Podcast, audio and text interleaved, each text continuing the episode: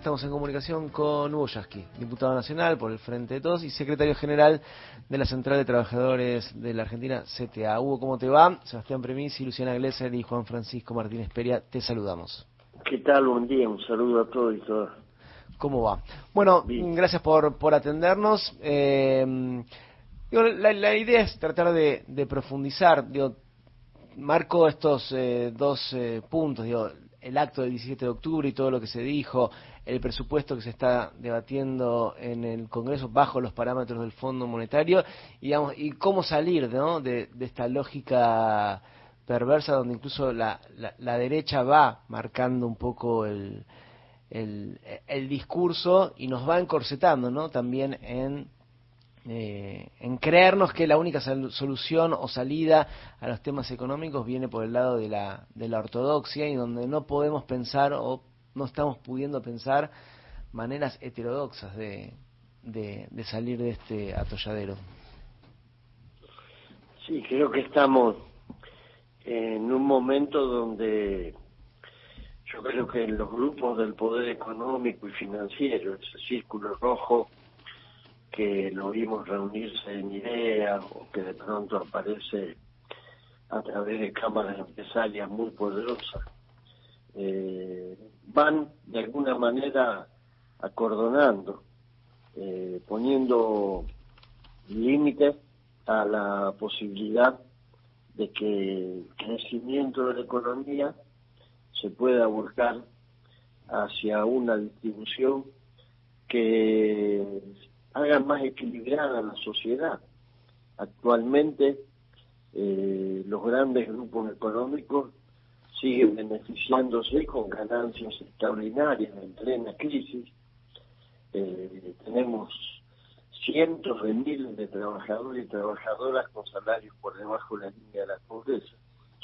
Y eso es un círculo que, eh, si no lo logramos romper, se retroalimenta, porque ahora estamos viendo otra vez signos incipientes de recesión económica, caída del consumo en los mercados de cercanía, es decir, en los supermercados que están este, fuera de lo que es el universo de las grandes empresas dedicadas al rubro eh, señales de que los sectores populares siguen teniendo dificultades que no se resuelven con el, vimos del crecimiento de la economía ni con la generación de empleo.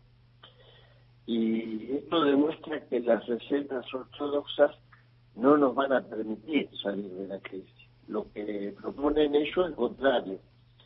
Profundiza la crisis, profundiza la desigualdad, eh, basta mencionar lo que conocimos acerca de las propuestas de Mauricio Macri.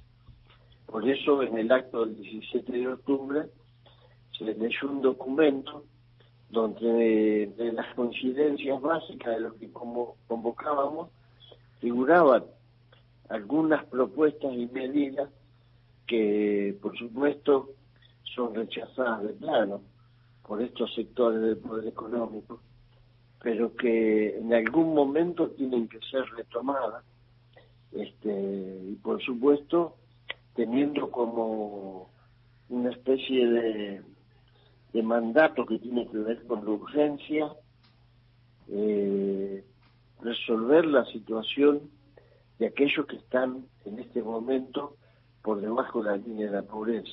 Por eso creo que lo que se anunció respecto del bono para indigentes puede ser un camino positivo. Este, hay que tratar de que eh, la forma de implementarlo eh, sea eficaz. Creo que también sería necesario, y nosotros vamos a insistir ante la ministra de Trabajo con esto, con un aumento de emergencia para los que están debajo de la línea de la pobreza. Eh, y a través de una suma fija de un bono.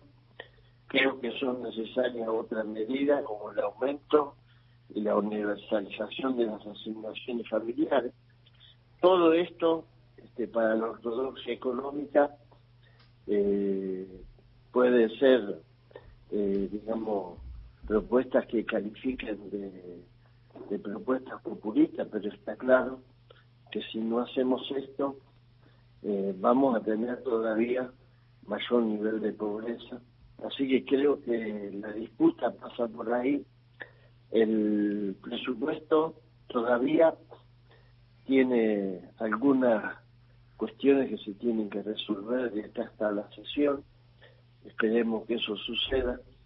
Este, por, ejemplo, que tienen que modificarse. Y nosotros, por ejemplo, estamos este, planteando el tema de la asignación para las becas, para la construcción de jardines de infantes, para la construcción de aulas. Este, son rubros que por lo menos tienen que estar en los mismos niveles que tenía el presupuesto anterior. Hubo en el, los diferentes eh, convocatorias por el Día de la, de la Lealtad quedaron expresadas, ¿no? Los diferentes espacios políticos que integra el gobierno en esta misma semana, digo, un presupuesto que realmente es un presupuesto de ajuste por el gobierno con el FMI. También una ministra de Trabajo que esta misma semana dijo que en el marco de la paritaria de los camioneros, una paritaria era inflacionaria. Eh, este fenómeno, ¿no? Un gobierno peronista que crea trabajadores pobres. La pregunta es cuánto más se sostiene ser relatores críticos de ese gobierno que integramos. Digo, ¿cuánto más se va a poder sostener esto? No, yo creo que el frente de todos eh, tiene que contener las distintas miradas y los distintos sectores, eh, porque la unidad del campo popular en una sociedad altamente polarizada, en una sociedad donde la acción de los medios, las redes sociales, el poder político y mediático, la acción de la justicia, va generando este, adhesiones como lo estamos viendo en Brasil. Hoy en Brasil hay un virtual empate entre, entre Lula y Bolsonaro. Eh, y uno dice, bueno, ¿cómo es posible? ¿Cómo es posible que un candidato como Bolsonaro, con todos los desastres que hemos conocido, este, y con todo lo, este, el, contenido reaccionario, regresivo, eh, este, en términos económicos, eh, generador de pobreza. ¿Cómo es posible que Bolsonaro tenga la posibilidad hoy en un país como Brasil, donde la inmensa mayoría son pobres, de estar a punto de ganar un balotaje.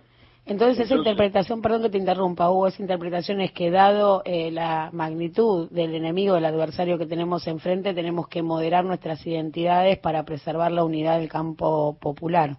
No, no, vos, vos preguntaste hasta cuándo sí. vamos a seguir reclamando, hasta cuándo vamos a seguir siendo... Relatores críticos del gobierno que integramos. No relatores críticos, no relatores críticos porque eso significaría que el que te habla eh, no hubiese estado hablando en una plaza de mayo este, repleta de gente. Si yo hubiese estado relatando desde una consultora económica o política, o no sé, desde un claustro universitario y estuviéramos hablando, te diría, sí, este, me tengo que hacer cargo de que soy un relator crítico.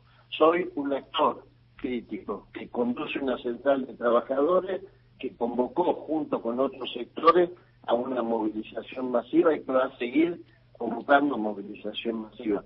Eso no es solamente el relato crítico en términos de denunciación.